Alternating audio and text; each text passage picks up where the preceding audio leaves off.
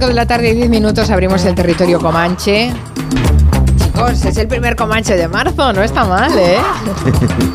Antes, cuando hemos empezado el programa, hemos recordado algunos de los, eh, de los refranes del mes de marzo, que tiene muchísimos. Muchos. Sí, eh, yo me quedo con el de marzo con lluvias, buen año de alubias. me parece muy poético. Vamos a saludar a los, a los comancheros. Máximo Pradera, buenas tardes. ¿Cómo Buenas estás? tardes. Así que de Baracaldo, Santi. Sí, no, pero no iba, no sé si Coldo iba a mi colegio, no, no, no lo tengo claro. Pero es convicto, ¿no? Sí, es convicto, eh, indultado además por, Por Aznar, Aznar, en ¿no? el año Está 94. bien, está bien. Ya Sí. veo, la, es la comidilla de Madrid. Están entretenidos antes de que empiece. Además, Pero no, ¿cómo que de Baracaldo? ¿No es Navarro? no, es de Baracaldo. Es vecino tuyo, Santi. Es de- del, del mismo pueblo que yo. Qué fuerte. Confiesa, tú has estado en la marisquería, en la, en la oficina. No, no. La una- que hay que decir que una premisa eh, absolutamente indispensable para este tipo de casos es ser un corrupto, un trincón. Eh, siempre te pillan en la, en la marisquería. Es decir, en España sí, sí. el lugar donde se hacen estos negocios es la marisquería con una cigala o con un gambón. Oye, ¿no os pasa mano. que cuando citan la marisquería donde se han reunido tal y tal y cual, no vais a buscar la web del local para ver qué tienen en la ¿Qué carta? reviews tienen, no? Yo En TripAdvisor. no, no, que Tiene marisco, Nurian, tiene Sí, marisco. sí, pero yo no puedo evitarlo, es una pequeña manía. Yo me voy a pasar esta semana. Me pilla cerca. Sí, está cerca del Bernabéu, es cierto. ¿Qué edad? ¿Qué edad? Bueno, estáis muy Soy Máximo Pradera, Santi Segurola, Miki Otero y Nuria Torreblanca en esta primera hora de Comanche. La verdad es que esto no ha hecho nada más que empezar. ¿eh? Digo, no el Comanche, digo en los casos, Coldo, Ábalos y demás, porque vamos a tener semanas y semanas en que vamos a conocer muchísimos detalles. Coldo el Aizcolari, tú. ¿eh? Sí, sí, Baracaldo, el primer Aizcolari que sale de Baracaldo, además. Hostias como panes. Le condenaron a dos años y medio por, por, Por un- por por- lesiones. A En, un tipo. en, en- sí, en, el- en Vizcaya, en Aranguren, en el valle de, de Aranguren, por Zaya, por ahí. Sí, sí.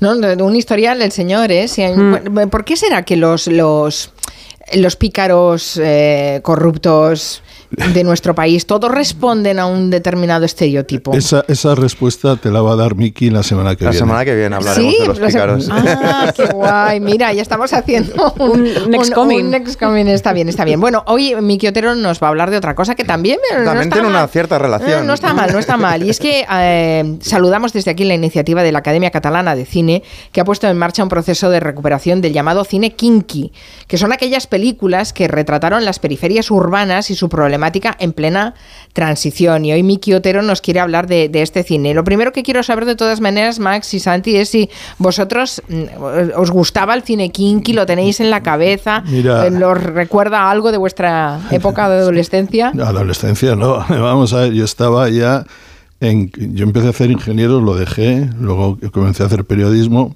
Mm, Bueno, ahí fui. Peche, peche, por decirlo de alguna manera, porque me tiraba muchas tardes viendo películas en sesión continua en cines de, de barrio.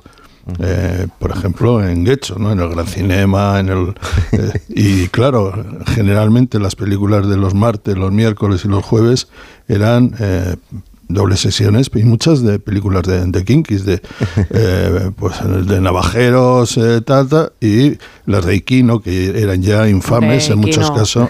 A mí me fascinó Deprisa, Deprisa. Tengo que reconocer que Bueno, pues eso, eso ya, esas son palabras mayores, esas ya Sí. no te las daban en sesión continua, ¿eh? las nuestras eran, vamos.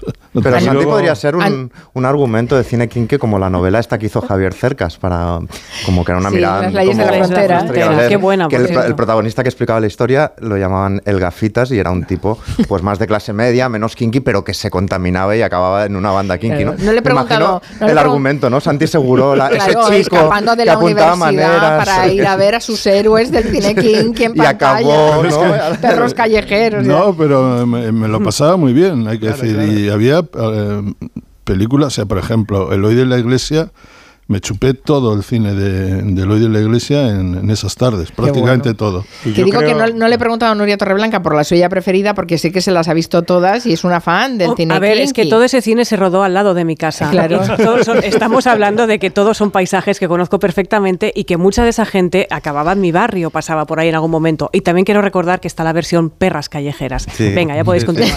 Máximo, ¿decías algo? Sí, que me fascinó también un kinky, venía de un reparto de una película que que metió Tola, de crítico de cine, en su programa. No recuerdo ahora el nombre, pero era genial. ¿Qué pasa, Fernando? Pues a mí me ha parecido que está bastante bien. Y no te puedo decir más porque es que está bien. la verdad. Que- pero lo- lo- lo- los rodajes, porque ya sabéis que el cine kinky, los actores eran actor y delincuente, o sea, hacían de delincuente en la pantalla, pero luego el actor en la calle también Sí, recibía- luego, iba- luego se pasaba un ratito entre rejas. Claro, exacto. Y, y- y hicimos una. Bueno, todo esto viene de que hace un par de días eh, participé en una mesa redonda que estaba también, por ejemplo, Juan Cruz, el, el director de cine, en Hospitalet fue. Y de repente en el coloquio eh, surgió del, del patio de butacas un tipo que era actor de todas las pelis de cine kinky, no recuerdo su nombre ahora, y contaba como el making of de esas películas, que era alucinante porque por lo visto, claro, venían otros kinkis que hacían de extras y robaban todo el vestuario, se llevaban la ropa, tenían como que volver a empezar. Eran- ¿Recordáis al Pirri? Al Pirri, Al el Pirri. Pirri. El era el crítico de El cine. Pirri era, vamos, pero... Majísimo. Y Manzano, el que hacía... Manzano, Yo sí. todavía recuerdo aquella película con Isela Vega, que era Mm. un mito sexual mexicano. Mm. Bueno, entonces que eso, fueron momentos memorables. Claro, claro. Y además de hablar, ¿estuvisteis viendo pelis también? Éramos, bueno, lo que hicimos fue a, a hacer este coloquio y luego pusimos la que se considera la primera, digamos, la peli fundacional de cine kinky con todos sus rasgos, que es, eh, de- que es del 77 de José Antonio de la Loma y que es Perros Callejeros, que tiene una intro increíble. Esto es lo que suele llamarse una gran ciudad. Tiene sus anchas avenidas, sus casas señoriales, sus magníficos monumentos y sus problemas. De esos problemas es el de la delincuencia juvenil. Y dentro de ella, un reducido grupo de menores, entre los 12 y 16 años, lanzados a una vertiginosa carrera de delitos, hasta hace poco exclusivos de los malhechores Esa es más la, la cuestión. Así empieza Perros Callejeros, ¿no? Miles Es un, estrellados. la voz en off de, de José Antonio de la Loma, el, el- director, era un tipo que ya tenía 50 años, eh, que era un antiguo maestro, hijo de militares, que era profundamente católico. Hay un momento en esta introducción que es como el mapa documental de cómo estaba la situación en ese momento, que dice hay que lamentar las víctimas de un lado y del otro y sobre todo hay que tener caridad por esos jóvenes delincuentes. Era una mirada como católica, más que, más que de denuncia, como de, lástima hacia este fenómeno, ¿no? Y- y generaba un efecto contrario de algún modo, porque pone esta intro, ¿no? Como lamentando el problema, y cuando acaba la introducción hay los créditos y entonces eh, empieza a sonar una especie de música instrumental Black Exploitation súper emocionante.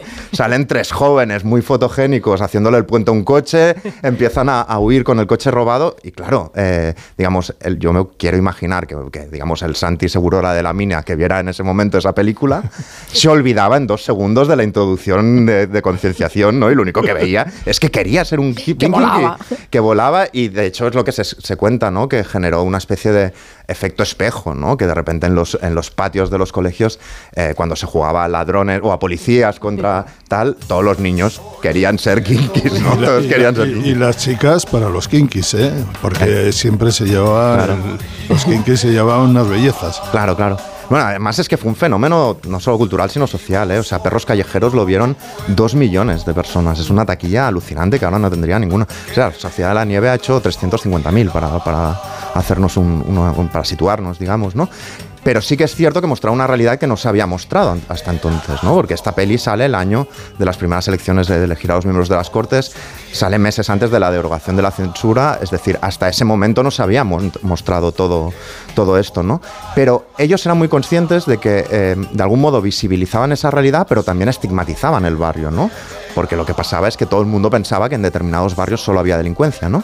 Y ellos eran conscientes porque, de hecho, una de las cosas curiosas de esta peli de Perros Callejeros es que cuando José Antonio de la Loma intentó eh, rodarla en la mina, en el barrio donde pasa, eh, todos los vecinos se indignaron y hubo un movimiento vecinal eh, increíble para detener que se rodara ahí.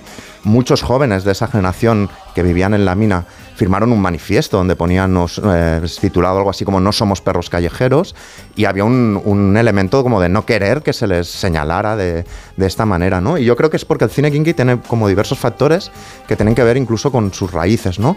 El cine kinky en realidad acaba en la prensa, ¿no? Eh, los casos de delincuencia y tal, pero viene del periodismo sensacionalista. Es decir, lo que hacen José Antonio de la Loma o Eloy de la Iglesia es llevar al cine toda esta prensa, el caso, compañía, que mostraba la delincuencia más truculenta del momento, ¿no? Y que generaba mm, generaba esta sensación de necesitar poner orden, ¿no? Eh, de controlar a los, a los primeros jóvenes de la democracia. Y era un momento duro, ¿no? Porque se había ido la mano dura franquista, era casi un nuevo sistema más eh, donde la gente deseaba consumir nuevos objetos, había una migración rural al urbano muy grande y dentro de las ciudades, de las chabolas a los nuevos barrios, eh, que de repente en la mina aparecieron 15.000 vecinos pero ahí solo había edificios, no había ni agua corriente, no había cines, no había sitios donde ir a bailar, es decir, todo estaba abocado eh, a, eso, ¿no? Y luego tiene que ver con el hecho del contexto en, la transición, ¿no? Que de algún modo había que romper contra este cine eh, que solo mostraba la parte amable de España, ¿no? Entonces esto se podía hacer por el sexo, la transgresión sexual, que sería el cine de destape, o por la delictiva, que sería todo este tipo de cine. A veces mezclaban un poco, ¿eh? A veces mezclaban, por ejemplo, esta escena de navajeros, por ejemplo. Un crío tengo solo 15 años, pero con más rabo que la pantera rosa, ¿vale? Coño, que sí, vale. Y, bueno, la cuestión es que, es que todo esto generó como, como, como una confusión de si, se si, si, eran simples delincuentes o de algún modo eran antisistemas, ¿no? que se rebelaban contra las fuerzas de seguridad, etcétera, etcétera. Y luego del contexto también hay que a mí me parece que todo era un poco kinky, como ahora, lo de la mariscaría tampoco, también es un poco kinky, pero todo era un poco kinky. Tierno Galván diciendo el que no esté colocado que se coloque es un poco kinky. Mm. El golpe de Estado del 81 tenía un punto kinky. El asalto al Banco Central del Barcelona, que, se disfrazaron de guardias civiles, pero se olvidaron de que llevaban botines de tacón cubano y no colaba, también tenía un punto así. Todo era un el poco manteca es súper kinky. Claro, claro, es que toda la realidad era precaria ¿no? y muy alejada de, lo modélico que se quería vender desde el relato institucional. ¿no? Y luego está el espacio, ¿no? Cómo estos nuevos planes urbanísticos franquistas fracasaron de alguna manera y, era como la vida en el descampado. Todas las pelis kinkis tienen escenas en, en los descampados, por ejemplo esta. ¿Qué? Dándole. Hemos pillado un corto muy guapo.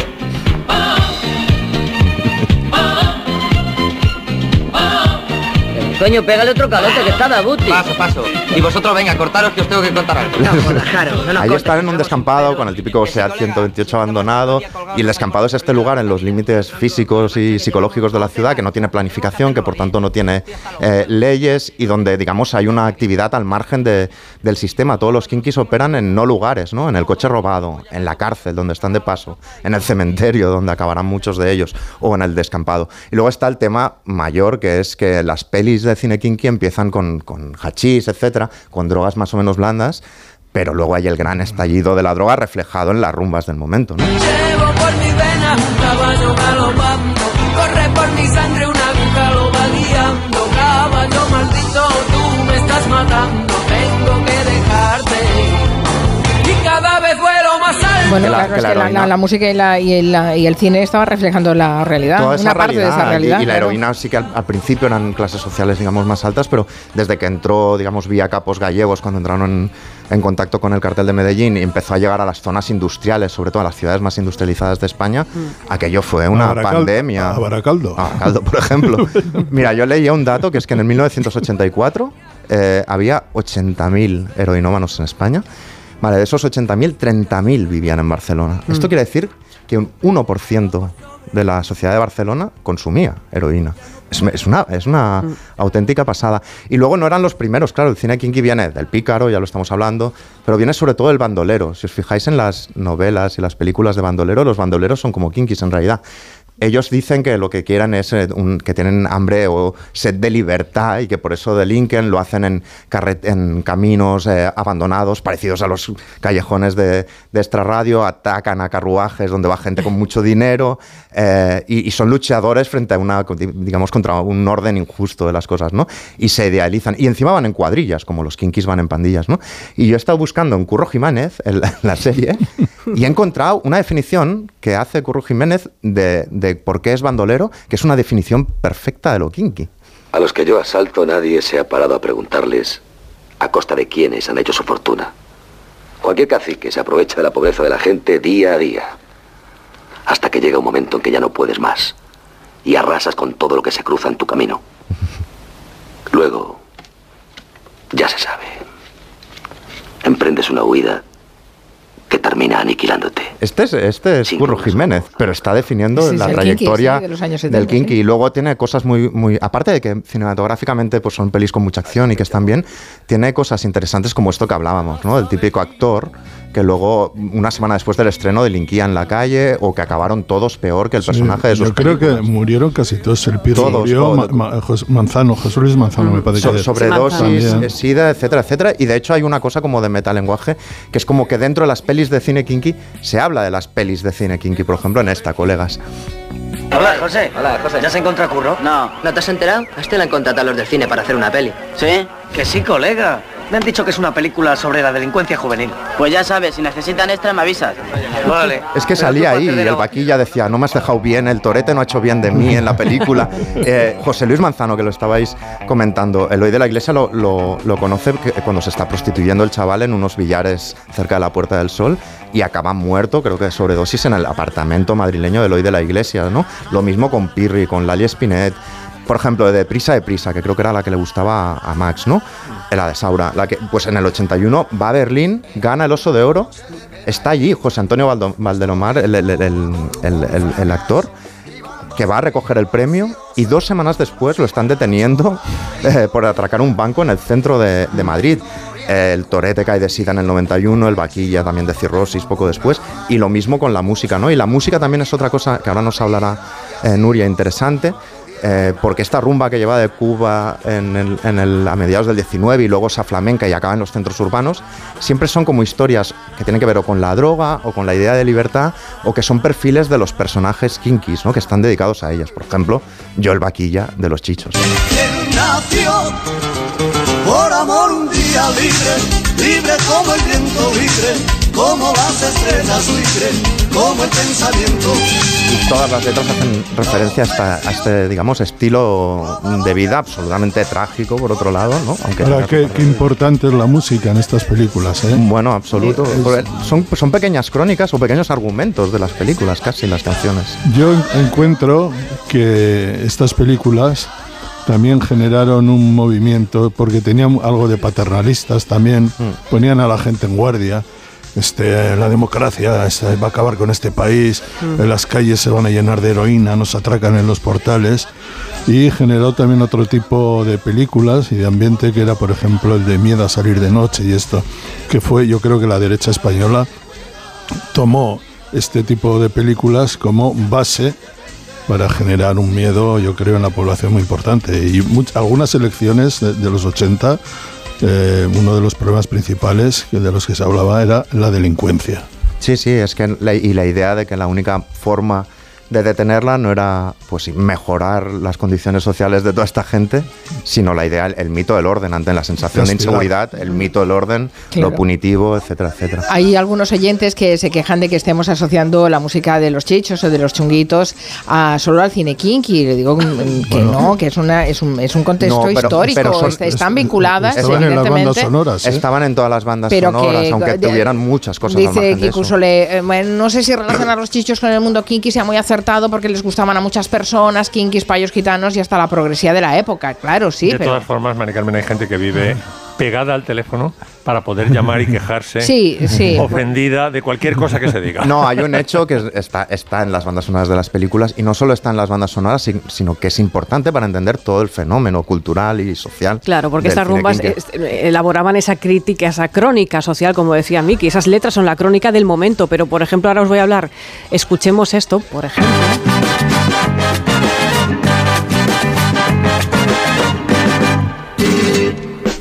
Porque tú te ves bonita, tú te pones orgullosa, gusta. Los Me encanta chichos, a mí me canción. encantan, me declaro fan y además estamos hablando, para este oyente que lo comentaba, sí fueron banda sonora de cine kinky, pero estamos hablando y celebrando estos días el 50 aniversario de los chichos. Y en estos 50 años, evidentemente no todo ha sido cine kinky, porque son muchos años como para tener una carrera y vivir muchas épocas y muchos estratos sociales a los que nos gustan los chichos, ¿no?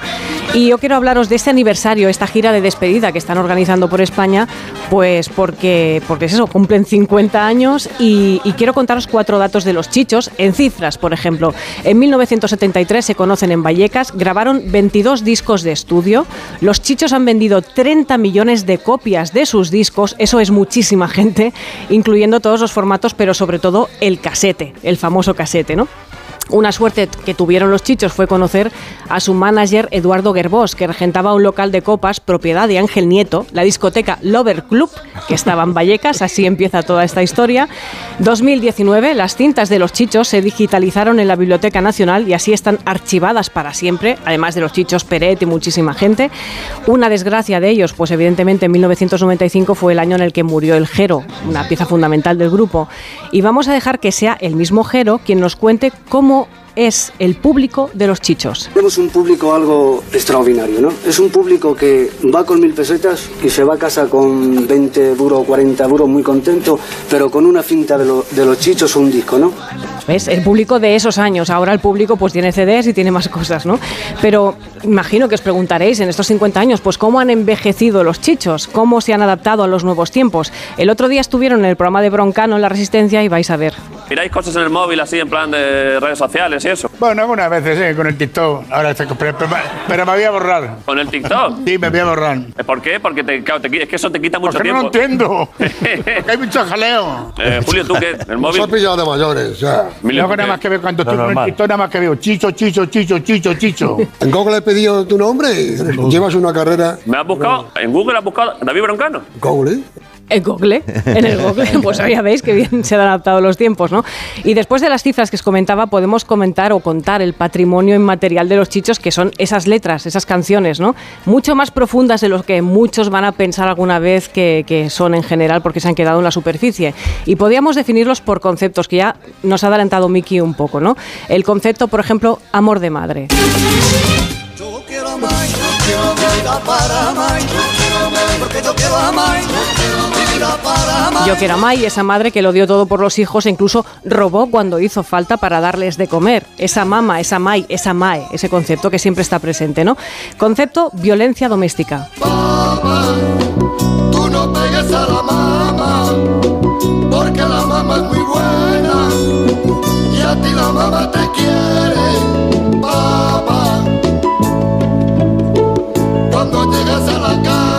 Fueron pioneros denunciando la violencia doméstica, contándola desde esa perspectiva del hijo, ¿no? El tema papa es recurrente. Tenían otra que decía, niña, ¿por qué lloras que no viene el papa? Y tienen más conceptos que podíamos contar, como el que digo yo que es el, el amor chiquito. que no vienes conmigo a vivir y deja ya de fingir un amor que no quieres. Tú no comprendes amor pecador que Amor pecador de la pradera. Ese es el amor chiquito. Amor chiquito. Son Un amor pecador. Una pregunta, Nuria. ¿Quién fue Misiana Juana? Ah, Misiana Vente, Juana. Misiana Juana, Misiana. ¿Quién era Misiana Pero Juana? es chunguito, ¿no? ¿Eh? No, yo creo que son eh, chichos. No, claro, es verdad, son, son chichos, exacto. Es la primera canción, ni ¿Pero más ni menos. Por- Misiana Juana, ¿quién es? Misiana Juana, pues puede ser Misiana, mi hermana, mi amiga, mi todo. Misiana. Lo tiene. Ahí va. Lo que decíamos, las historias de amor siempre suelen ser de amor, de desamor y que sean siempre bastante durillas, ¿no? También tenemos el concepto carcelario. libre quiero ser, esto vale para el vaquilla, vale para este libre, pero también es compatible con esa metáfora amorosa, ¿no? Y el concepto maldición, pues cuando decían mala ruina tengas, ese tipo de ideas, ¿no? La gira de los chichos está en marcha, que sepáis que mañana tocan en Bilbao, Bien. el 9 de marzo en Barcelona, 16 de marzo en el Wizzing de Madrid y hay muchísimos más conciertos por toda la geografía española. Pero eh, solo para Miki y para, y para ti, eh, Nuria. Yo tengo la impresión de que todo esto coincidió más o menos con la movida madrileña. Y había, yo creo que una eh, mirada, voy a decir casi despectiva, de parte del sector, eh, digamos, más progre o, o más guay o más cool o el, como quieras con respecto a esto. Y creo, sí, sin embargo, con el paso del tiempo, esta, la, la música de los chichos, la música kinky, la- la- los chunguitos, creo que ha, evolucionado con una vi- vitalidad y que ha captado eh, un- unas audiencias que entonces no tenía. No sé si estáis de no, y eso era así, y hay una reflexión que hace, no, no recuerdo ahora qué que actor del cine King que no que decía que a los de las a los de la movida les ponían trenes con dinero público para ir de Madrid a Vigo y que sus trenes solo iban a las cárceles, cosa que es verdad. Pero sí que es cierto que Paloma Chamorro, por ejemplo, que siempre es pionera en muchas cosas, en muchas cosas, ya llevó a la Edad de Oro a, a- creo que a los chichos o a los chunguitos, no, no recuerdo a cuáles, y ya les hizo un especial que que precisamente sonaba algo como muy extraño, pero ella ya vio del- el valor, digamos, de, de aquella música. ¿no? Y hay música de quinquesas, de, por ejemplo las grecas, sí, claro. que han inspirado, eh, oye, entre dos aguas, entre dos aguas la, la raíz de melódica viene de... Bueno, y Antonio Flores que, eh, aparece en, en- ¿cuál era la película que aparece con Colegas. en colegas Mm. Colegas, sí, sí. bueno pues también la inmersión de, de Antonio Flores en todo esto y canciones yo creo que eh, con el tiempo creo que tendremos otra mirada de lo que se hizo entonces podemos estar o no de acuerdo eh, con las películas nos gustará más o menos Mm. pero que han dejado una huella en el cine y sobre y en el no te digo nada en el terreno musical No, ¿eh? las, le- las pelis y la música tienen un gran valor. Y Max, he encontrado lo de Misiana Juana. Lo he buscado, ¿Y no qué es? Hola chichos, es un, como un foro de, de un diario. Hola chichos, aquí una chichera que os vio en el primer sound. Tengo una pregunta. ¿Quién es Misiana Juana? Y contestan, jajaja, esa pregunta no nos la han hecho nunca. Eso, Max dice, Misiana Juana no es nadie, es un latiguillo que se utiliza como achilipú, apú, apú.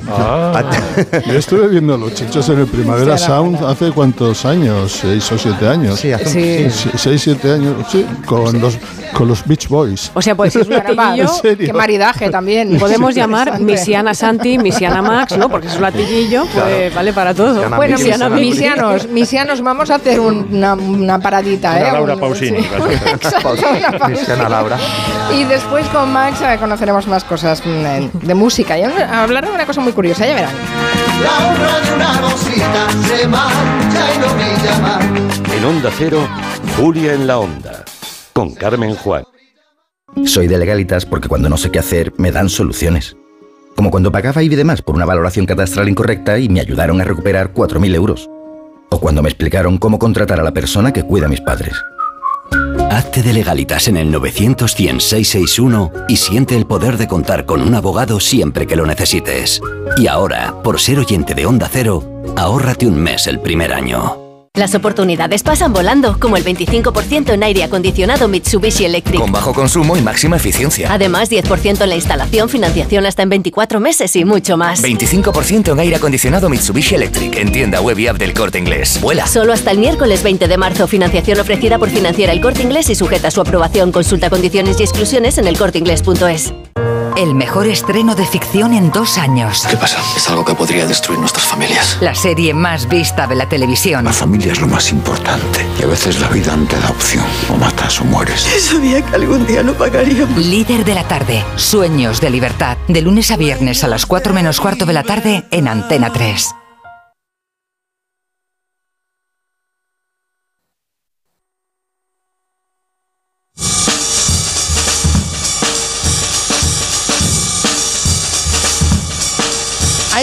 Toda la semana Máximo Pradera a propósito de esos sonidos, esos soniquetes a los que nos estamos eh, acostumbrando desde que han aparecido las plataformas.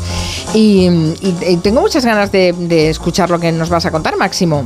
Por ejemplo, el sonido de Netflix, que re- provoca, no sé a vosotros, a mí me provoca A mí me respuesta encanta. pavloviana. Es decir, Sí, yo digo sí. "Tutum", y digo, joder, lo que viene. Mm, eh, tiene muy buena pinta. Ahora me estoy viendo, por ejemplo, un documental de los Beatles de Netflix y efectivamente ha cumplido el logotipo sonoro con lo que prometía porque el, el documental está muy bien. Y es el que... Mo- momento Beatle. El que Sí, que acompaña- Lorenzo, te mando un saludo. Es como la bandera de Estados Unidos en las pelis de Hollywood. Tiene que haber, tiene que aparecer un momento. Es el sonido que acompaña la formación de la, de la letra E, no sé, lo digo para los oyentes que no lo recuerden. Sí, pero la podemos escuchar, ¿no? Sí, lo tengo, venga, la tiene Joan. Y se, for- se forma una N. Claro, se forma una N, Sí. suena esto y ya todos salivando. Todos salivando, sí. Bueno, viene con leyenda urbana este sonido, porque cuando se armó, la que se armó entre Netflix y Kevin Spacey, cuando le acusaron de Uf. abusos sexuales, que, bueno, fueron nueve casos y, y archivados los nueve, o sea, pero le, le, le cancelaron House of Cards, me parece que le, anula- Mm. le anularon otra peli que iba a hacer, en fin. Bueno, fue- todo, ¿eh? Yo creo que le anularon todo. Lo han mandado al ostracismo. El caso este ha acabado con el pobre Ke- Kevin Spacey, ¿no? Y claro, la respuesta de Kevin Spacey ante esta ofensiva de Netflix fue tremenda. Dijo que mm, Netflix era Netflix por él. porque efectivamente la primera, no fue la primera serie de todas, pero la gran serie de éxito fue House of Cards. Dice, yo los puse en el mapa. Sobre todo por Robin Wright. claro, Claro. estamos de acuerdo. Una mirada de Santi, claro. Y, y incluso llegó a propagarse el rumor, yo creo que fue el propio Kevin Spacey, que el logo sonoro que hemos escuchado mm, venía de una escena, exactamente, venía de una escena en que él mira a cámara, como siempre en House of Cards, y da, está en la- con los puños apoyados como un gorila, eh, los puños apoyados en la mesa y hace el Con el anillo, ¿no? con En el, la con mesa. el anillo, tum, tum. tatán, tatán, efectivamente. Y bueno, se ha desmentido este, esta leyenda urbana porque él se ha de- eh, Netflix ha acreditado que se registró el indicativo antes de que se empezara a rodar House of Cards. Bueno, eh, el vicepresidente de Netflix, el vicepresidente de producto, Todd Yelling, que ya ahora ya, ya no está, pero bueno, ha sido importantísimo, ha estado 17 años eh, convirtiendo en Netflix lo, en lo que ha sido. De Eh, vender cintas, a, com- a- de vender cintas de vídeo por las casas, por, por correo, a hacer Netflix. Ah, ¿en Así empezó. Bueno, había hecho cine antes, ¿eh? No, no, tampoco venía de la, del arroyo, pero había No. hecho algún Pero documental. Netflix empe- era un distribuidor de cintas de Ah, sí, sí, sí. Sí, sí, sí, ese es el origen, sí. Sí, sí, no, yo me refería al origen de Todd Yelling, que ya tenía un enamoramiento bastante fuerte con el cine, ¿no? Entonces él tenía claro lo que no quería que fuera el, el logotipo, pero no tenía claro, lo- a- para decírselo al ingeniero de sonido, mm, lo que quería. Entonces le dijo, mira, no puede ser un indicativo largo, porque un indicativo largo en televisión, pues la gente es muy impaciente con el mando a distancia y se te va. Dice, cuando eh, eh, hablo de indicativo largo, hablo, por ejemplo, del logo de THX.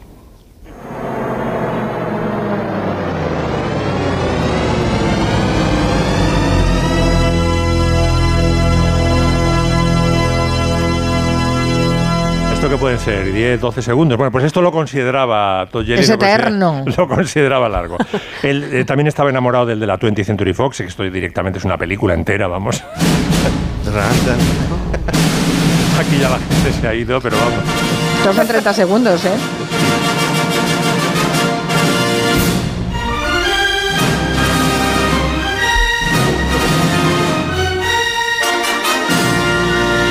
Tenía mucho enganche también con el León de la Metro y eh, de hecho estuvo a punto de ser el indicativo de Netflix una versión cómica del León de la Metro. Recordemos a Leo el León. Que mi, mi padre y muchos más, supongo, cada vez que salía el león decía, esta ya la he visto. Creo que era un chiste bastante popular Sí. y extendido. El mío también me lo hacía, ese mismo chiste, sí, era un chiste universal. Luego, ¿qué más cosas le acotó al ingeniero de sonido, que era famosísimo el ingeniero de sonido? Era un- el, el hombre que hizo los efectos de sonido, ganó un Oscar por ello de... eh, la película está de. Ahora me acordaré. De, bueno, ahora, ahora me vendrá el nombre de, la- de un- una famosa superproducción. Eh, no quería que fuera electrónico, eh, que se asociara con videojuegos o con eh, ordenadores. Mm, es decir, no podía sonar a Xbox, por ejemplo. No podía sonar al, startup de Apple Mac. Dice, quiero que sea tan potente como el que llaman el Static Angel de HBO, este indicativo. Esto, sí- este sí que da- este Este promete, sí, porque viene, venimos del arroyo de la, de la, de la, del ruido de ya están aquí, ¿no? Del static de la tele antigua, y de repente el Angel, el coro de ángeles, ¿no? Que te, te promete elevarte a, pues, a la serie de la que luego nos va a hablar Santi, que, es, que va, se va a estrenar en HBO en unos días, ¿no? Y dice, tiene que, mm, siguió acotándole al, a, a Don, dice, tiene que ser un sonido que al oírlo uno diga, joder, voy a ver algo súper potente, un peliculón, un pedazo de serie. No quería que fuera un logo sonoro en que se dijera el nombre del producto tipo esto.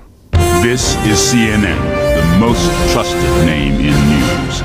Bueno, el pobre ingeniero de sonido eh, tuvo un año, mm, estuvo, lo tuvo un año trabajando. Un año de pruebas, tenía mm, un centenar de, de- de ejemplos para mostrarle a Todd Yelling, ¿no? Eh, os va a sonar a coña esto, pero uno de los indicativos para acompañar el logo de Netflix fue este. Pensaron seriamente, de- llegó a los 3-4 finalistas, en meter una cabra como un guiño. Y dice, vosotros tenéis el león a la MGM, pues nosotros tenemos la cabra. Eh, pensaron también en un sonido como burbujeante para evocar el océano, las profundidades, esto. Y tenían, por supuesto, el to-doom, lo llaman el to-doom, exactamente. Eh, ¿Dónde va a parar? Al final hacen un focus group, que es carísimo los, los grupos estos cualitativos, ¿no? Eh, eh, para que 10, 12 personas digan, pues a mí me parece que este evoca optimismo, a mí este me da emoción, este no sé qué. Y ah, no salía claro un, un finalista, ¿no? Entonces, eh, Todd Ye- Yellin se llevó todos los indicativos, vamos, los 4 o 5 que quedaron finalistas, se los puso a su hija de 10 años y la hija le dijo, papá, de aquí a Lima, de aquí a Lima el Tudum, ¿no? Entonces ahora, exactamente. Ahora vamos a escuchar al ingeniero, doblado por mí, naturalmente, al ingeniero de sonido de Netflix, a este... Que ahora me han dicho que va por ahí, por el campo cazando mariposas después de, después de un año de estrés. que lo volvió loco, sí, sí, sí. Eh, el ingeniero de sonido de Netflix cuenta todas las capas que lleva el Tudum y la simiente sonora del Tudum. It's a combination. Es una combinación de música y de efectos de sonido que son mi anillo de casado, el que llevo puesto golpeando contra un armario en nuestro dormitorio. Y para añadir otras cualidades, lo suavicé con otras cosas, lo que es normal en la industria del cine. Cualquier sonido está hecho normalmente de cuatro sonidos. four sounds, Le puse un sonido lento de yunque que le añade un tono más profundo.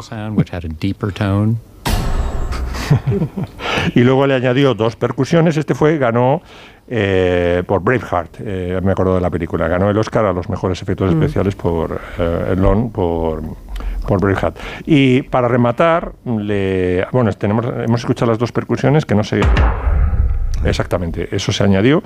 Y para rematar le añadieron un sonido, para salir de lo percusivo, al que llaman en Netflix The Blossom, como el florecer, el procedimiento, que está hecho con una guitarra eléctrica del ayudante de Lon, que es eh, músico, que- era, lo tenía en biblioteca porque le gustaba el sonido, lo había, es una guitarra sintetizada, reproducida al revés, y no sabía qué coño hacer con, esa, con ese sonido que le fascinaba. Dice, bueno, pues voy a rescatarlo de mi biblioteca sonora, de mi cajón desastre, y lo metió ahí y encajó. The Blossom es esto. Es cuando salimos del totom y salimos de... Es un poco el... exactamente. Y por último se dieron cuenta de que una vez conseguida la brevedad y la contundencia y la vocación cinematográfica y la promesa de que viene algo muy, muy apetecible, que era demasiado corto para las pelis producidas por Netflix que se estaban empezando a estrenar en cines. Y entonces ya aquí recurrieron al mago, a Hans Zimmer, que les había hecho un magnífico trabajo en The Crown, para que hiciera un logo más largo. Y el resultado del trabajo de Hans Zimmer con el logo de Netflix fue este.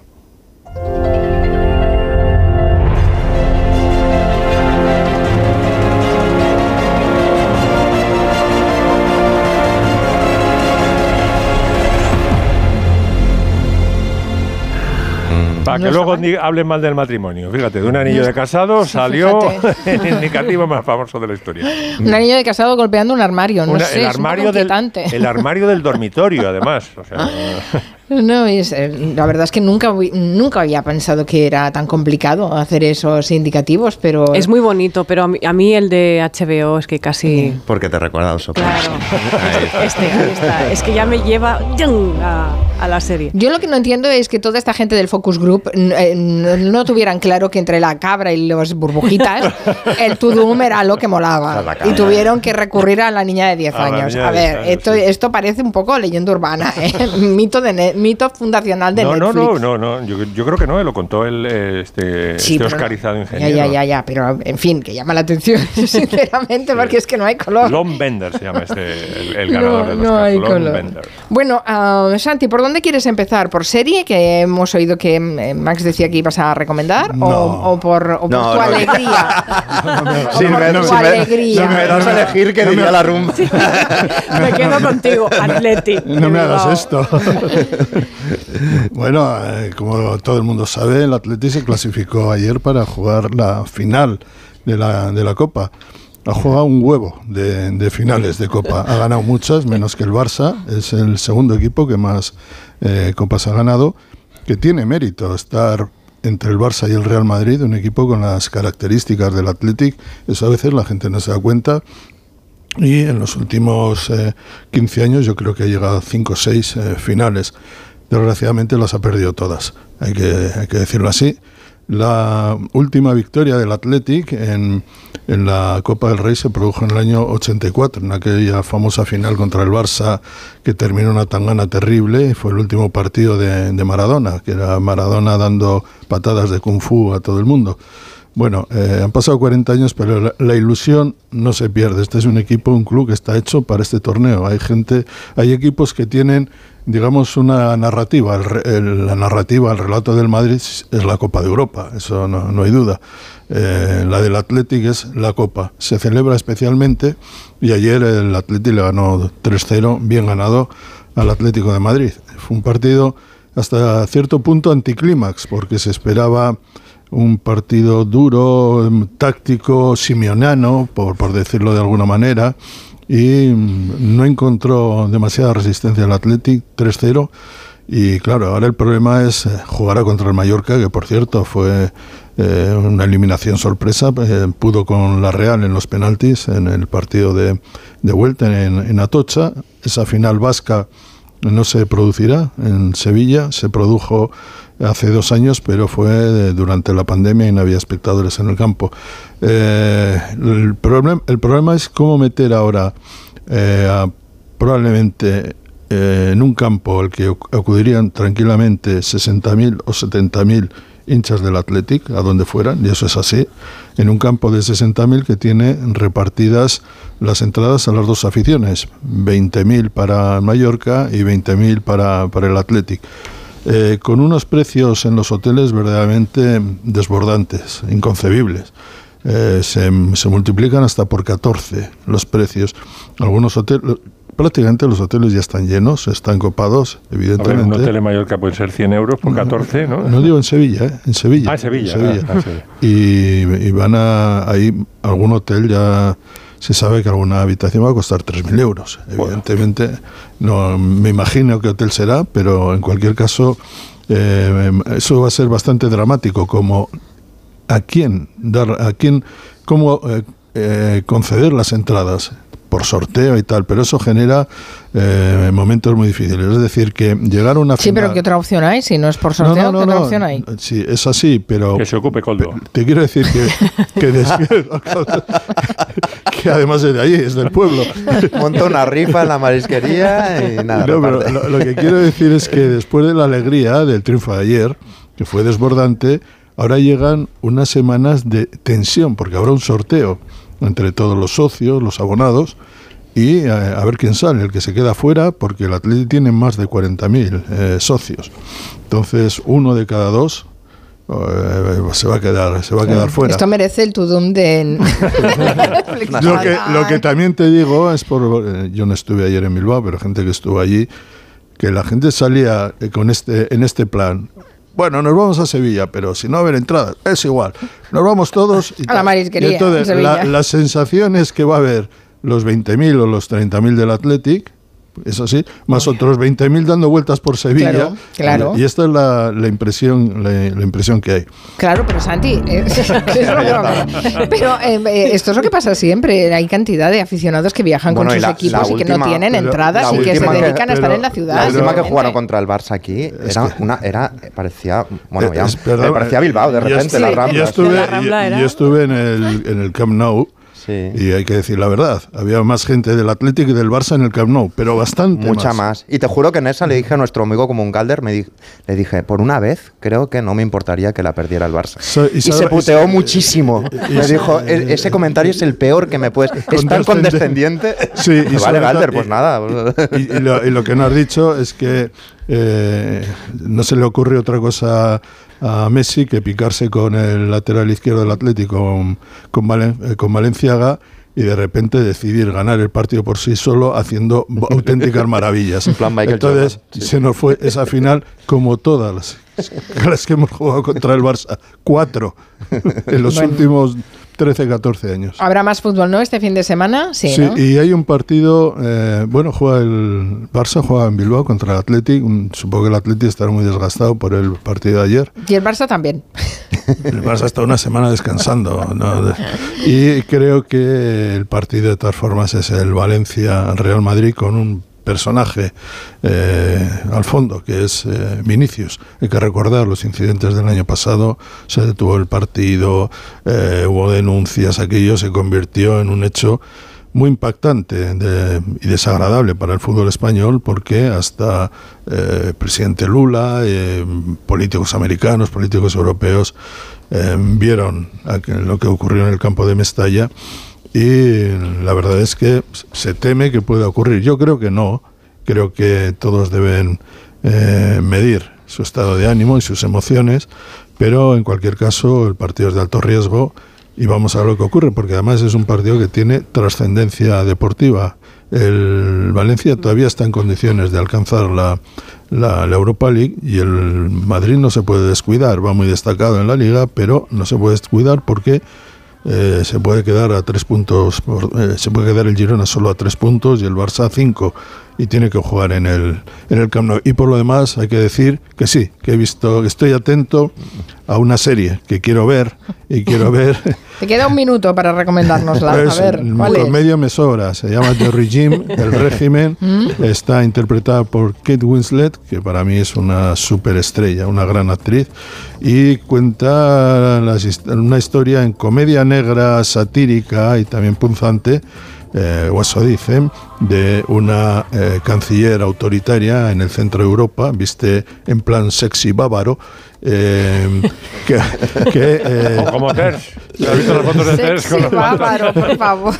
y, y por lo que comentan va a ser una, es una serie de seis capítulos con muy buena pinta, con Hugh Grant, aparece por allí también Mm. como marido.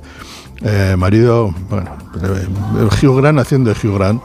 Y la verdad es que hay mucho interés por verla, la- por lo que he leído en algunas críticas, en, en películas americanos, la ponen muy bien. El domingo en HBO, El régimen. Dirige Stephen Frears, además. Stephen Frears, eh, vamos, doble eh, garantía. eso, con eso está ya Pues, medio asegurado. De-. Dejad que os diga que eh, a Reina Roja, lo digo porque como además eh, Juan Gómez Curado es amiguete, pues eh, nos hace ilusión comentarlo, que Reina Roja que en 24 horas ha conseguido ponerse eh, en, el, en el top 3 de las series más vistas en Estados Unidos. Joder. Uh, eso está bien, ¿eh? Hombre. Madre mía, qué, qué arranque más Eso sí, estupendo. pues la tele. Ahora, qué Felicidades qué para Juan. estrés con tantas, eh, ¿no? con tantas producciones, es que no paran. Sí, no paramos. Bueno, de- de- mis- se misianos. trabajo. Misianos. Misianos que han llegado las noticias de las seis.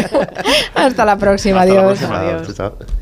Los protagonistas de la noticia empiezan el día con Carlos Alsina. José Luis Ábalos. Señor Ábalos, buenos días. ¿Qué tal? Muy buenos días, Carlos. Más de uno, el programa que cada día marca la agenda informativa. Coldo es un golfo, aunque no comparta el desenlace. Asume esa responsabilidad política. Tiene usted manta de la que tirar. ¿Cuándo se tuerce la relación entre el presidente Sánchez y usted? ¿Se siente usted maltratado por el secretario general de su partido? Yo no tengo ninguna manta. Lo único que me pide el cuerpo es defenderme. Lo que fue definitivo fue lanzarme un órdago en público. Cada mañana, las mejores entrevistas en Más de uno con Carlos Alsina. Y siempre que quieras, en la web y en la app. Onda Cero, tu radio. Securitas Direct, ¿en qué puedo ayudarle? Buenas, llamaba porque quiero instalarme una alarma. ¿Ha sufrido algún robo? No, pero lo han intentado mientras estábamos en casa de mi madre celebrando su cumpleaños y ya no me quedo tranquila. Pues no se preocupe. Si usted quiere, esta misma tarde le instalamos su alarma. Protege tu hogar frente a robos y ocupaciones con la alarma de Securitas Direct. Llama ahora al 900-272-272. ¿Fallaste en el minuto 90? Toma Energisil Vigor. Energisil con maca estimula el vigor sexual. Energía masculina, Energisil Vigor. Quiero explorar sin importarme cuando volver el exterior. Quiero formar parte de él. Vale, bichito, nos vamos a Disneyland París. Reserva durante Semana Mágica en viajes el corte inglés sin gastos de cancelación. Precio de referencia 144 euros por persona y noche en el Disney Hotel Cheyenne con entradas incluidas. Plazas limitadas. Consulta condiciones. Ven a Disneyland París con viajes el corte inglés volando con Iberia. Hace nada eras un bebé. Y mírate, todo un hombre. Con tu trabajo, tus amigos, tu casa. Ay, estoy muy, muy orgulloso de ti, hijo mío. Gracias. ¿Puede arreglar la cisterna o...?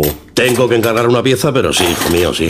Por 17 millones de euros uno se hace padre de quien sea. Ya está a la venta el cupón del Extra Día del Padre de la ONCE. El 19 de marzo, 17 millones de euros. Extra Día del Padre de la ONCE. Ahora cualquiera quiere ser padre. A todos los que jugáis a la 11, bien jugado. Juega responsablemente y solo si eres mayor de edad. Ahorro para expertos. Expertos en ahorro. En Brico de Po tenemos lo que necesitas para tus proyectos. Puertas, ventanas, pavimentos, cocinas, baños, herramientas. Lo tenemos. Compra donde compran los expertos. Ahorra como ahorran los expertos. Ya en tu tienda y en bricodepo.es.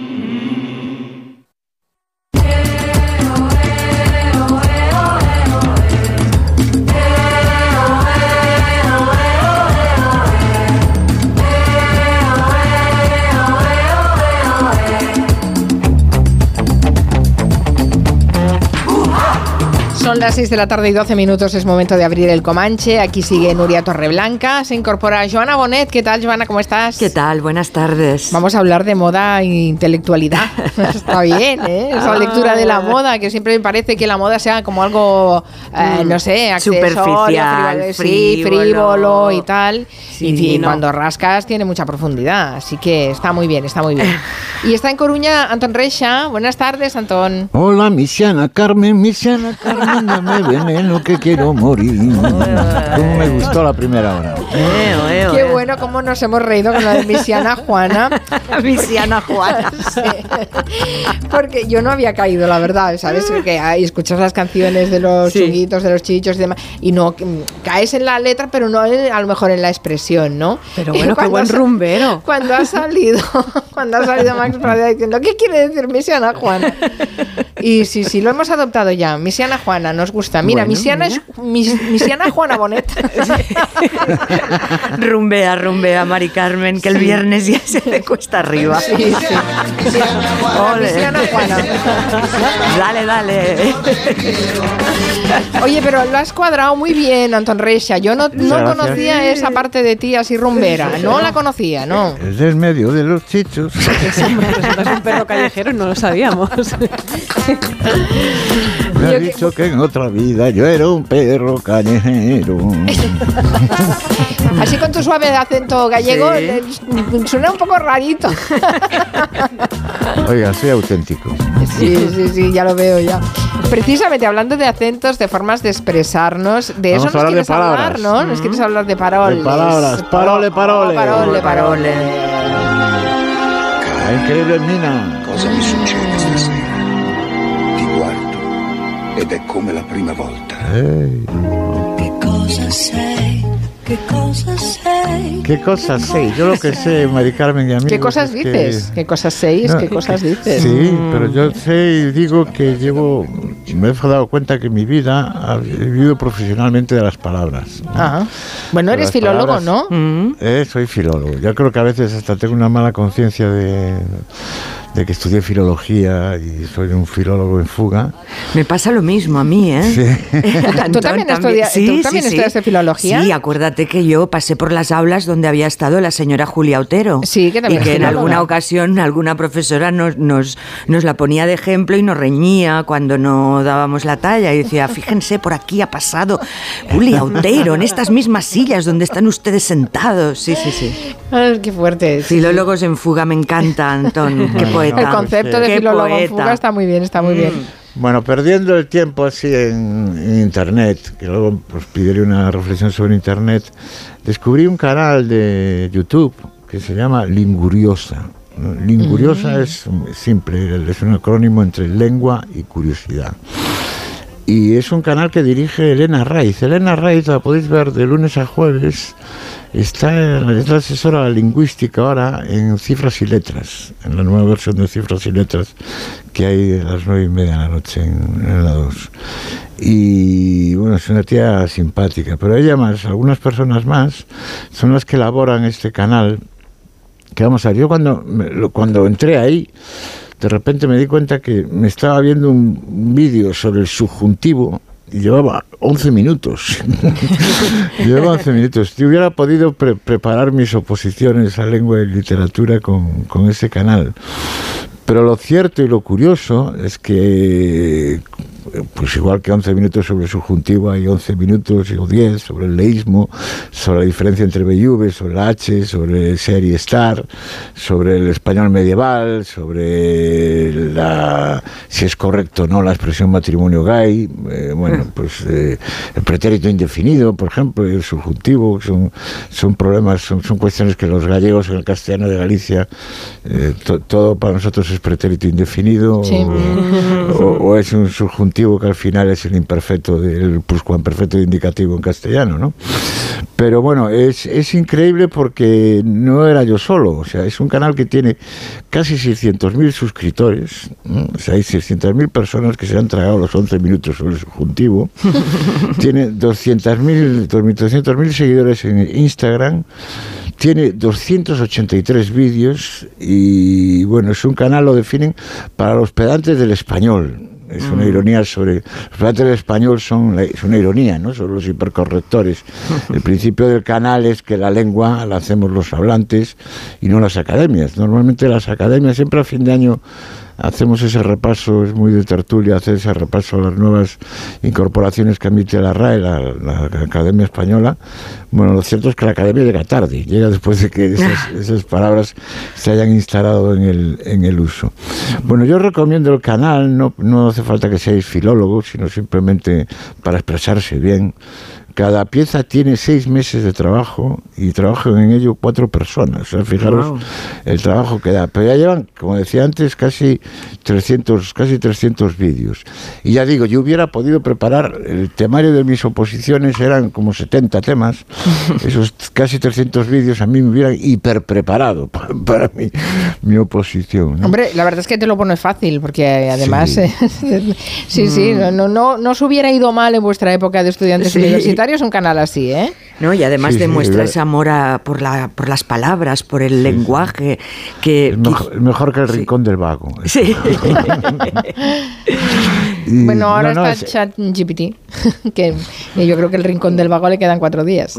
Ya, ya, bueno, con la inteligencia artificial a dónde se va ese negocio. Eh, bueno, de- de- vamos, yo os propongo, eh, vamos a, a escuchar a unos segundos sobre la utilidad de los acentos. Eh, Mari Carmen, siéntete libre, por supuesto, para cortar donde tú quieras. Eh, ¿Te has preguntado alguna vez a quién se le ocurrió la idea de poner un palito, dos puntitos o esa especie de flechitas encima de las letras? Bueno, y también porque no lo tienen todas las lenguas. Es una de las cosas que hacen muchísimo más fácil el inglés que el francés, por ejemplo. Bueno, o incluso que el español. Eh, no. En primer lugar, que el inglés no tenga tildes lo hace muchísimo más complicado que el español, porque no podemos saber cómo se pronuncia una palabra que vemos por primera vez. Y Ahí. en segundo lugar, en cuanto al francés, Sí, sí, pues ahí, bueno, ahí. también tienen su lógica. Aparte de para darte algún tipo de información sobre qué sílaba se pronuncia más fuerte o si esa vocal se pronuncia abierta o cerrada, también nos puede decir que ahí había antiguamente un sonido que ya no está. Atentos porque esto es súper interesante. En muchos casos, el famoso sombrerito o acento circunflejo nos está diciendo que en esa palabra hay una S oculta. Bueno, hablando con más precisión que hubo una S. Fenêtre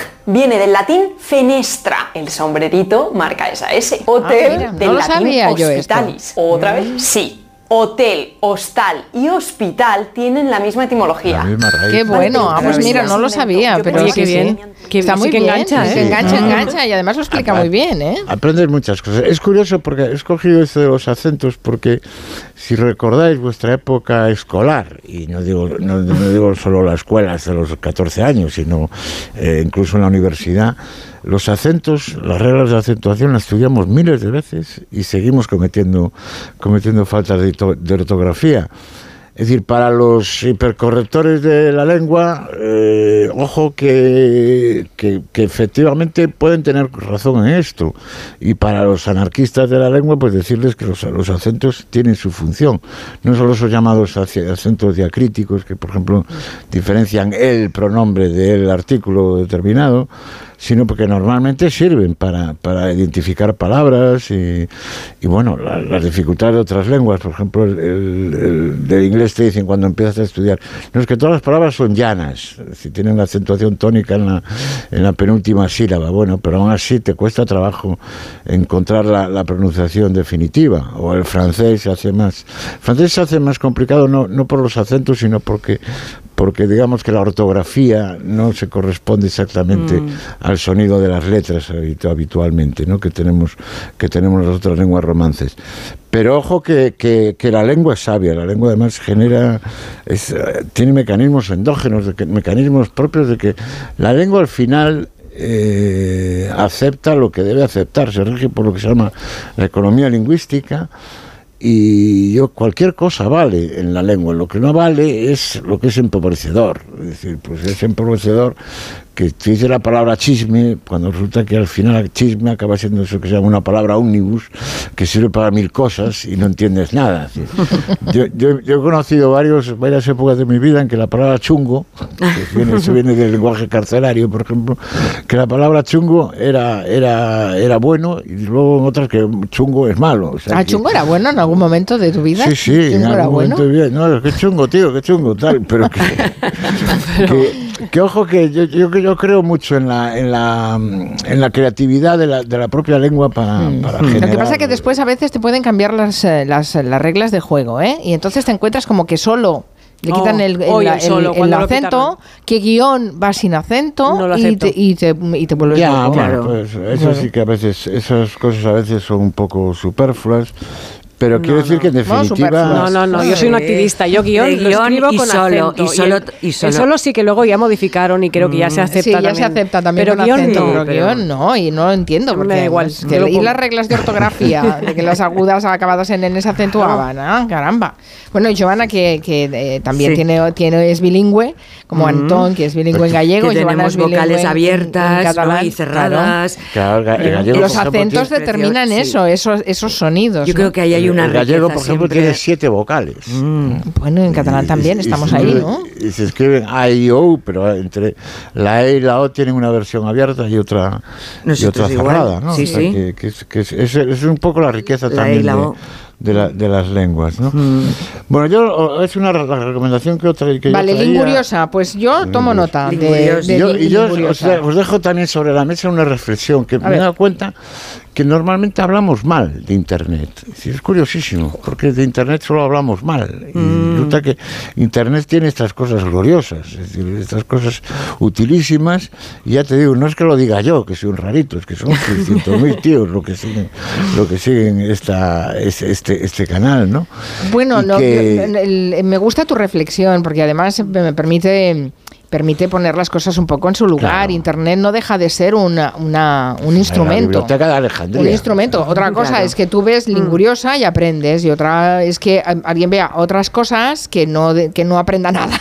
Todo lo contrario, ¿no? Sea- Es decir, no, no podemos no podemos matar al, al, al- al mensajero, pero ¿no? ha- En este caso por culpa del pasado mensaje. con todos los avances tecnológicos y técnicos. O sea que, Sí. que debíamos tener un. un- Sí, es que en el fondo un- somos todos muy conservadores, ¿eh? Esto, esto de- Sí, luego el, pro- otra- progreso cosa- lo vemos siempre mal, ¿eh? Cuesta, otra, cuesta. Otra cosa que me parece a mí una simpleza sobre Internet es que parece que es malo para los jóvenes y adolescentes. Bueno, pues los jóvenes y adolescentes usan Internet porque nos ven a los adultos utilizar Internet. Sí, yo sí, recibo, yo qué sé, yo en principio, fijaros que soy un tipo que que no soy muy locuaz en las conversaciones telefónicas, pero aún así cada lunes mi, mi terminal móvil me manda una estadística de lo que he usado el móvil esa semana y no baja entre las dos horas y pico, casi tres horas. Entonces, es decir, es que algo hay en Internet que, que- que- y en- la comunicación digital que la hace necesaria. ¿no? Por lo tanto, ahí yo creo que podemos cerrar con esta reflexión y Me parece muy que- bien. Quedar como gente, buena gente, recomendando Linguriosa.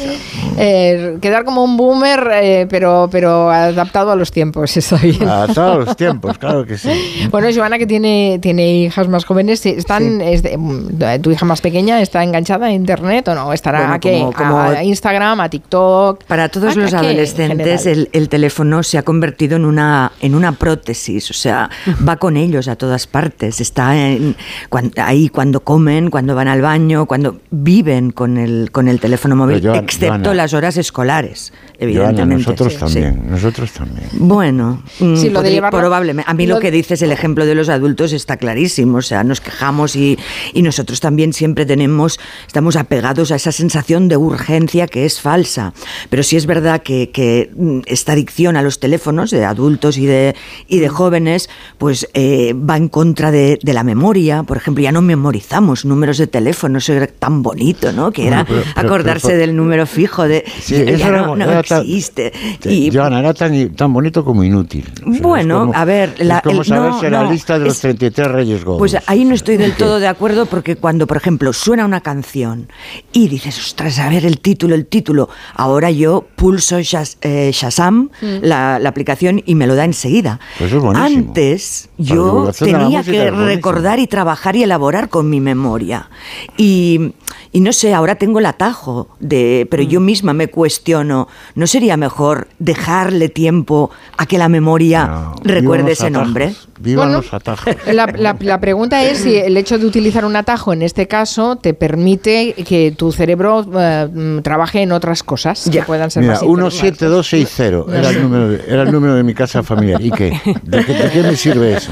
Bueno, les dejamos a los oyentes con esta reflexión de fondo y que vayan pensando. Enseguida vamos a hablar de la moda de los intelectuales. Mm. Vamos a hacer antes una pausa. I En Onda Cero, Julia en la Onda, con Carmen Juan. Recolector de claveles, repartidor de paquetes, llevo japoneses de tablao en tablao y niños de cole en cole, distribuyo naranjas y miel de abeja y hago transfer de aeropuerto de 12 a 2. Si quieres hacer un buen business hay que ser muy rápido. Solo hasta el 20 de marzo Business Days Citroën con ventajas especiales en toda la gama Citroën y punto de carga incluido en gama eléctrica. Citroën. Condiciones en citroen.es. Si elegir es ahorrar for you, ahorra todas las semanas con los productos marca Carrefour, como con el 3x2 en pizzas refrigeradas Carrefour de jamón y queso, barbacoa o carbonara de 400 gramos y con ofertas como el bacalao Scrape, pieza de 2 a 4 kilos aprox, a solo 8 euros con 49 el kilo. Hasta el 3 de marzo en hipermercados, market, web y app. Carrefour, aquí poder elegir es poder ahorrar. ¿Cansado? Revital. Tomando Revital por las mañanas recuperas tu energía, porque Revital contiene ginseng para cargarte las pilas y vitamina C para reducir el cansancio. Revital, de Pharma OTC. Llega el final. Ya toca despedirse. De la serie que ha marcado la historia de la televisión. Os voy a llevar en mi corazón para siempre. Amar es para siempre. Últimos capítulos. De lunes a miércoles en Antena 3. Lo único que quiero es que me sigas eligiendo cada día de tu vida. Y el miércoles a las 11 menos cuarto de la noche. Vive una noche inolvidable con el capítulo final y los momentos más emocionantes de la serie con sus protagonistas en Hasta Siempre Amar. El miércoles en Antena 3. Bienvenidos a una nueva temporada de Fórmula 1 en Dazón. Fernando está listo, Carlos preparado y nosotros dispuestos a vivir con pasión cada gran premio, porque la Fórmula 1 nos corre por las venas. Vívela solo en Dazón desde 19,99 euros al mes. ¿Tienes Ariel para la lavadora? Pues ahora en el corte inglés comprando dos te llevas tres. Así de fácil. Compras dos y te llevas tres. Y lo mismo en los donuts, las patatas Lay's, los huevos camperos y en miles de productos más. Llevas tres y pagas dos. Llevas tres y pagas dos. En tienda web y app. Supercor, Hipercor y Supermercado El Corte Inglés. ¿Qué necesitas hoy?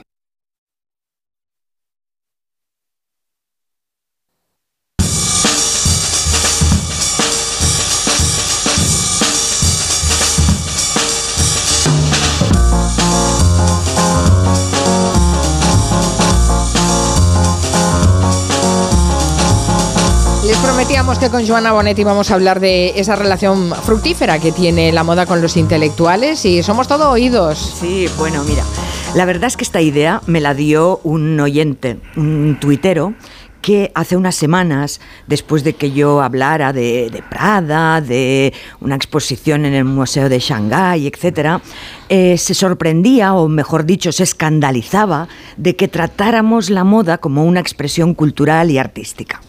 No es algo nuevo, eh, estoy muy, muy acostumbrada y bueno, y de hecho con vosotras, Julia Otero, Mari Carmen, eh, venimos haciendo eh, ese- es- este análisis de la moda desde hace 30 años casi, o 20 y sí, pico, ¿no? muchos, muchos. Muchos. Uy, casi en que la no lo digamos. columna. ¿cuántos? No, bueno, veintitantos. ah. pero precisamente yo antes, cuando tenía... Es porque habéis estudiado filología. Claro, claro, por eso, por eso también nos dedicamos a esto. No, yo no, yo no he estudiado buscamos- filología, ¿eh? Eh, Bueno, porque Tú eres buscamos... periodista, ¿no? Sí.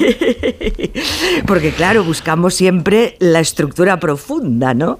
En el texto, en el texto visual en este sentido. Bueno, cuando este tuitero eh, se enfadó, bueno, venía a decir, eh, estás eh, eh, eh, la boneta aquí haciendo cultureta de lo que no es, eh, pues entonces mm, recordé eh, esa larga lista de relaciones muy fructíferas entre aquellos mm, escritores, poetas, intelectuales, con las revistas llamadas femeninas y también los creadores. Os voy a leer un texto cortito y a ver si alguien adivina de quién puede ser. Dice así. El vestido de primavera todavía no ha llegado a su apogeo, pero los pocos especímenes que he visto entre nuestras grandes modistas me autorizan a hablar del tema con convicción. Antes que nada, debemos felicitarnos de la libertad que reina entre nosotros. Todo se usa, todo se acepta en nombre de la gracia y el gusto. La falda de cola corta está forrada en tafetán. Esta última innovación evita el uso de enaguas y les simplifica las cosas a aquellas mujeres que no tienen intenciones de quitarle un peso de encima a la municipalidad, barriendo ellas mismas con su prenda las calles. Pues Bueno, es un hombre. es irónico. Es Es un hombre, irónico. ¿no? Quien, quien escribe. Sí, sí, sí. Es un hombre. Terence Moix. No, es mucho más antiguo esto. 1920, Marcel, antes de A la recherche du temps perdu. Oh, Marcel Proust. Mar- Ostras, Marcel, Marcel Proust. Proust. Marcel Proust hacía crítica de moda mientras escribía, eh, porque sabéis que tardó varios años, ¿no? Mientras escribía eh, eh, su, su gran, su gran obra maestra, ¿no? A la búsqueda del tiempo perdido. Entonces, eh, bueno, eh, ese, ese fue su inicio. A ver, eran ganapán, eh, era un ganapán, pero Sí, claro, es es lo que, lo que iba a que- sí, lo que te iba a decir que seguramente estaba mucho mejor pagado que escribiera para una revista que no que al cabo de los años publicara un libro. Pero en cambio, eh, si tú lees eh, Proust, verás que las descripciones de los trajes, por ejemplo, los modelos que luce Madame de Germans, eh, eh, los compara, a- a- dice, como un día nublado, como la luz del atardecer. O sea, busca siempre símiles, metáforas con el paisaje. eh, hay un detallismo increíble. Bueno, le, diver- le- le divertía y le gustaba ese lenguaje, igual que a Mallarmé.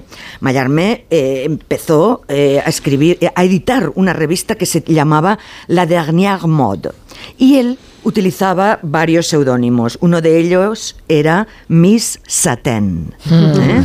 Qué bonito. Y, sí, y se, se, torna- se convertía en una consejera femenina y sugería, bueno, daba unos consejos que eran para salir corriendo, pero, eh, pero a la vez eh, muy divertido y él se, se hizo muy adicto a, este género, ¿eh? el poeta simbolista. Luego estaba Wilde, Oscar Wilde, el esteta, que se alimentó en Londres eh, con la redacción de relatos, ensayos y críticas en la revista Women World que estaba destinado a un público que seguramente mm, eh, el propio autor podía caricaturizar en medios satíricos. Pero eh, a Wilde le encantaba la, la- la publicidad, ¿no? La publicidad. Eh, luego está eh, esa expresión de Coco Chanel, que, que es tan divertida, que, eh, que consiste en hablar de la poesía costurera. Ella era una, ya sabéis que fue mecenas de poetas que les pagaba las rehabilitaciones eh, a, a Jean Cocteau, por ejemplo, o a Pierre Verdi. Eh, y además a Pierre Verdi le edita- editaba la revista eh, Nord-Sud. Eh, el caso es que mm, en una ocasión le dijo a, a Cocteau, eh, bueno, tú eh, escríbeme toda la, todos los pies de los trajes que presento en el desfile y sobre todo haz una buena poesía costurera. Y bueno, Mm, pues ahí... poesía costurera, qué bueno la expresión. bonita. Sí, porque recoge pues esa arrogancia, ¿no? De una diva de la moda y a la vez mm, este género tan extraño que ha sido el de describir los trajes, sobre todo en, en la alta costura, que a veces, pues claro, son mm, descripciones increíbles. Bueno, tengo que hablar ya desde más hacia aquí. Bueno, Sí, pero fíjate que estás Sí. hablando de hombres que escriben sobre Sí, moda femenina. Sí, bueno, bueno. Claro. Pero ahora vienen ellas, ahora Ah, vale, ellas. menos mal. Llegan un poco más tarde siempre, siempre, nos cuesta siempre. todo más. Bueno, sí. Borges escribió en El Hogar, ar- una revista argentina, eh, en donde hacía crítica de libros y de autores, eh, eh, libros sobre todo extranjeros. Y él sí que decía que, eh, que tenía que ganarse la vida de alguna manera. Pero bueno, estuvo Carson McCullers, por ejemplo, la autora del eh, El corazón es un, cara- un cazador solitario, eh, que ella empezó a escribir en Harper's Bazaar y en Mademoiselle. Y, y también lo hizo la gran Silvia Plath. De hecho, Silvia Plath y La campana de cristal, bueno, vuelca aquella experiencia en los años 50 cuando fue becada por la revista Mademoiselle Eh, que era una, una publicación eh, dirigida a mujeres que tenía un apartado de non-fiction, de fiction, de, de relatos, literatura, etcétera, eh, muy importante. Y fue canónica en el sentido de que descubrió a grandes nombres. Luego, es Jo- Joan Didion, ¿no? Que po- Joan Didion ganó el concurso de ensayos de Vogue. Es decir, estas revistas tenían premios literarios, concursos de ensayos. Está la gran Hélène Lazareff. Hélène Lazareff eh, se casó con Pierre Lazareff, el editor de François. Entonces, bueno, durante la, la guerra eh, se exiliaron a los Estados Unidos y ahí ella empezó a trabajar en el New York Times y en Harper's Bazaar con Diana Brillan. Y de ahí dice que un día, paseando por Broadway, surgió la idea de la revista Elle. Y el lema era ironía en la seriedad y seriedad en la frivolidad. A Lazareff, ¿quién la sucedió en el Elle? François Giroud, mm, eh, periodista y sobre todo escritora, ¿no? Uno de sus últimos libros lo escribió a medias, a, ma- a cuatro manos con Bernard Henry Levy. Por lo tanto, eh, y por ejemplo Marie Claire, la, que fue una de las primeras directoras de Marie Claire, Marcel Leclerc, fue la traductora de Lorca al, francés. Es decir, que eh, en, el, en, todo el discurso ¿no? de- del mundo de, la moda y del, del escribir, del contar la moda, ha habido históricamente, a lo largo de la historia, grandes nombres. Eh, François Sagan también fue una de las plumas fijas eh, en el EL. Eh, fu- eh, cristalizó un, un género diferente. Y de hecho, cuando yo me acerco al mundo de las revistas femeninas y ahí pues tienes que, que, bueno, pues tienes que tragarte esa cosa del estigma de eh, que son tontas y que la, que la moda es una cosa para tontas, ¿no? Bueno, también se dice del deporte a veces, eh, que esos no leen libros, ¿no? La gente que, que adora, wow, los deportistas. Segurola no, ¿eh? Segurola no es el caso. Madre mía. Sí, pero, pero, es, pero es complejillos, verdad, es verdad que esos- no hay tanto estigma en el mundo de la, de la prensa deportiva como en, En el la de prensa. la prensa de moda. Claro, en las cosas de mujeres que vienen además de las costureras que a la vez tejían un relato y eso lo cuenta, eh, bueno, se- lo cuenta muy bien Irene Vallejo, ¿no? Eh, Cómo hay un lenguaje común entre la literatura y la costura, la trama, el hilo, el, bueno, es, es un... Es un tema delicioso. Yo cuando me acerco a esto y tengo que cargar, nada, enseguida te, te- acabo, con, con esa etiqueta, claro, yo vengo de la filología, es que me lo ha puesto en bandeja mi amigo Antón. Y soy lectora desde jovencita y bueno, y a mí me ha marcado Mercer Ro- Rodoreda, pero también eh, Marguerite Duras y, y claro, yo abrazo los mundos sutiles y cuando te dicen, ¡ay, qué tontería y tal! Pues eh, bueno, no sé, en mis primeras revistas y, y fue, todo salió rodado, ¿no? Pero eh, escribía Juan José Millás, cerraba la revista Javier Marías con mujeres viajeras, eh, escribía la columna de libros Ana Caballé, eh, es decir, mm, siempre buscamos mm, firmas que dices, bueno, esto es para quedar un poco bien, ¿no? Para decir, entre tanta publicidad y tanta tontería, pones aquí un par de nombres que, eh, que le den altura y por otro lado a ellos les ayudas como ganapán, ¿no? Eh, Pero bueno, yo creo que va mucha- mucho más allá y que se trata de concebir muchas veces eh, el producto periodístico que hacemos eh, con, la- mm, con lo mejor, con las mejores firmas para nuestros lectores y con, y con las miradas más múltiples y, y- y variadas. y Teniendo en cuenta además que las mujeres somos un público lector por excelencia, Claro. no solo de libros, de, revistas, que es que leen más las mujeres que los hombres. Absolutamente. Y, y ho- hoy os diré que muchas de estas revistas, yo ya no las dirijo, y dirijo el magazine de la vanguardia, pero muchas de estas revistas están muy bien escritas y, y además aún tienen correctores en sus redacciones, que eso es, mm, eso es algo Sí, tan es importante una para un especie de filólogo, ¿eh? El mundo de las correcciones y de los correctores. la es- inteligencia artificial muchas es un veces mundo en extinción, sí. también no, no, no capta ¿no? ciertos matices. yo- Joana, yo me, yo me atrevería, estoy, estoy en general de acuerdo contigo, porque Mm. a mí me, gus- me gustan las revistas de moda, pero no me gusta el estigma, tú lo has utilizado, y, y es cierto que imagino que en las redacciones se utiliza ese concepto. Son revistas femeninas, no deberían ser femeninas. En primer lugar, las revistas son un gran de moda, son un gran espectáculo visual. Exacto. Es decir, yo las veo mucho por, por, por, por esa razón. Es Sí. decir, en- eh, yo, vivo, yo ahora vivo en Coruña y somos afortunados porque a. Marta Ortega se la ha dado por... Bueno, por- las exposiciones su- las exposiciones que magníficas hace. de- Y- son yo las narraciones chu- visuales, yo sí. Me las chupo todas. Qué me las chupo todas porque hay muchas... Yo, el- uno de los mejores recuerdos que yo tengo del Guggenheim en Nueva York Ajá. fue una exposición de, de Armani, creo que Sí, era. sí. Y, y el, el- el comisario, el comisario de la exposición era, eh, era, era, mm, era un escenógrafo y director de escena maravilloso. Y bueno, había que ver el Guggenheim todo con, con, Bueno, con maniquíes sí, de, sí, sí. de- de arriba abajo y era un espectáculo, era un espectáculo. O sea, Ah. Robert Wilson era el, el- el Mm. curator. el Ahora está curador. todo Milán inundado de fotografías de Aldo Falai eh, que recogen una antológica de Armani. Aldo Falai siguió durante muchos años a Armani, que por cierto salió a saludar al terminar los dos desfiles, Emporio y, y- y Giorgio Armani. Y, y ves lo fecunda que es esa relación entre actúa en el presente, quizá me- con menos literatos y más fotógrafos, arquitectos y artistas.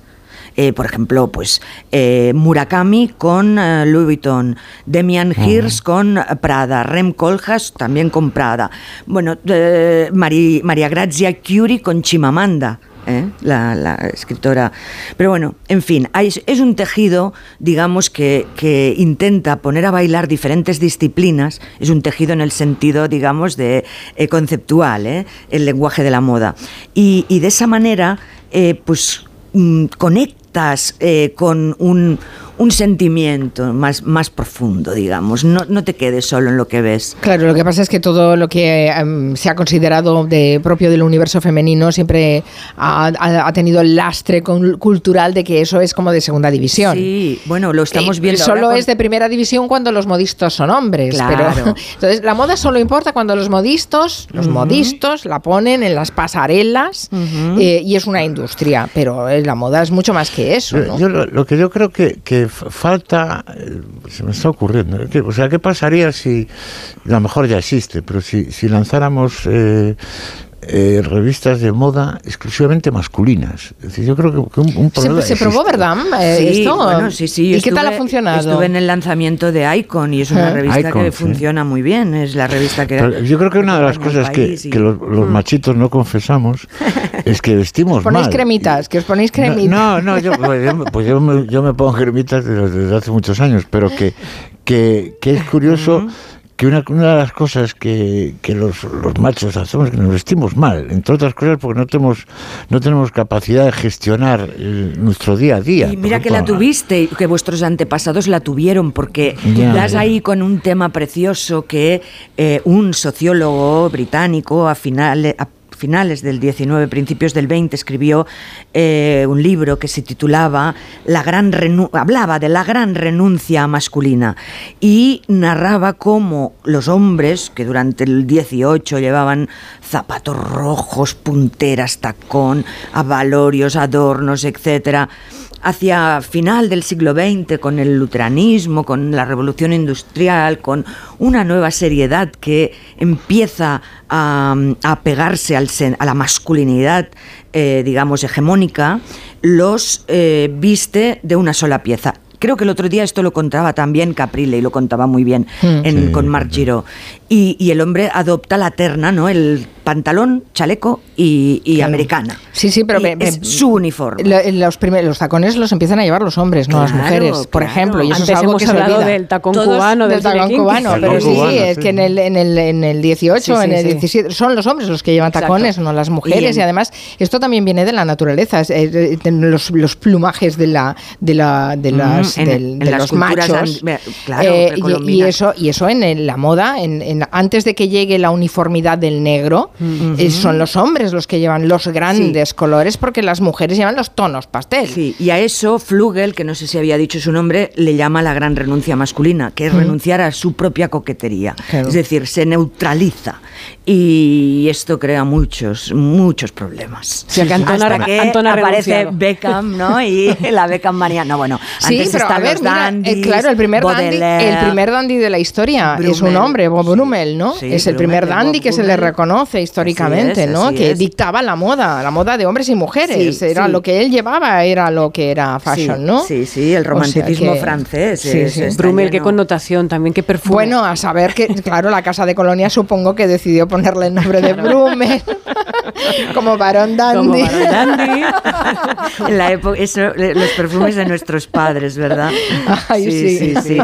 Bueno, es un temazo, es un temazo esos, olo- Pues sí, esos olores sí. de, de- de- Lucky, de los, de los boomers y, y sus antecesores. Jax, ¿no? Jax. Buscando a Jax. Pero, es decir, una, una, vo- volviendo un poco al principio de tu discurso, que ha sido inapelable, eh, vamos a ver, eh, yo lo que creo que hay una rebelión, yo creo que eh, tanto en hombres como mujeres, hay una simplificación de la moda, es decir, cuando, Sí. cuando, cuando tú, por ejemplo, te vas a la línea más mainstream, más estándar, digamos, de, de- de la comunicación de moda, no, no solo en revistas, sino también en televisión, por ejemplo, yo esas cosas de que la mujer con su ropa para cada momento del día y expresa su forma de ser. No, eso ya es Hombre, la, la gente con su forma de vestir, antes de nada, exp- expresa si es pobre o rica. o sea, es- Habla, habla, habla, La, la- se la- moda, la, moda habla, habla. Sí. Más allá de eso, tú puedes expresar si tienes, si tienes un determinado gusto o no,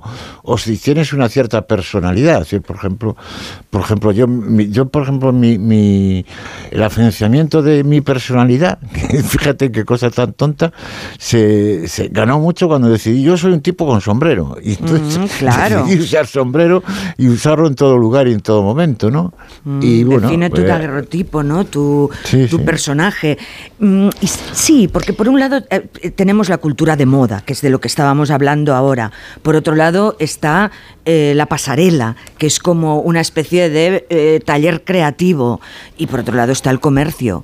Tenemos mm, tantos tipos de moda, o sea, tenemos la moda eh, lenta y tenemos la fast fashion que contra la que tenemos que luchar Slow cada día. Sí, sí. Ay, el, el- Slow y- Sí. Me ha dado la sensación, de todas maneras, Joana, me ha dado la sensación de que Antón lo que te estaba proponiendo es que le fueras a organizar el armario. No es por nada, ¿eh?